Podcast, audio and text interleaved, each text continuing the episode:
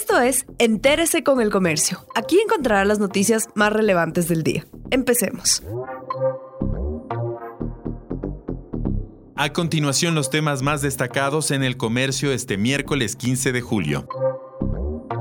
En Quito, médicos de barrio atienden a pacientes con COVID-19 en consultorios privados. Médicos generales como Luis Chicango ya han atendido a personas infectadas con coronavirus. Unos han llegado con síntomas leves que van desde la fiebre y dolores musculares, otros en cambio tienen molestias más intensas como dificultad para respirar. A todos les han tratado para evitar que la enfermedad se complique. Los galenos de barrios además realizan el seguimiento y el monitoreo domiciliario a sus pacientes para analizar la evolución de cada caso. También atienden por medio de videollamadas unos 25 casos probables de COVID-19 detectados en los sectores donde arrancó el plan preventivo del municipio de Guayaquil. Los pacientes guardan aislamiento en sus casas ubicadas en el Guasmo y Monte Sinaí y reciben medicación del cabildo. La próxima semana pasarán por pruebas PSR para confirmar su diagnóstico. El plan es dirigido por la Dirección Municipal de Salud y consiste en un rastreo de posibles casos para prevenir rebrotes de coronavirus. Hasta ahora las cifras revelan una disminución sostenida de los contagios en la ciudad, según informó la alcaldía.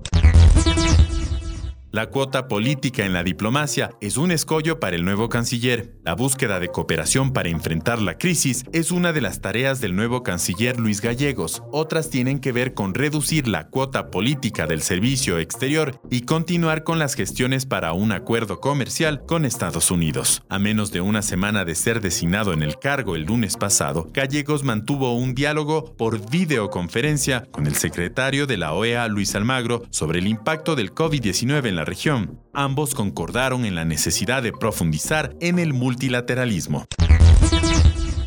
Municipio de Quito mantiene activa la atención para todos sus trámites. Licencias únicas de actividades económicas, patentes y reclamos han sido los trámites más solicitados en los balcones del municipio de Quito. Desde el 29 de junio, en esos espacios se habilitó la atención tras el aislamiento por el COVID-19. En los balcones de servicio se atienden 365 trámites, de ellos 165 se pueden realizar de manera virtual. La AMT ratificó que la matriculación en Quito se mantiene suspendida. Sin embargo, lo que sí se puede hacer es cancelar los valores relacionados con el SRI.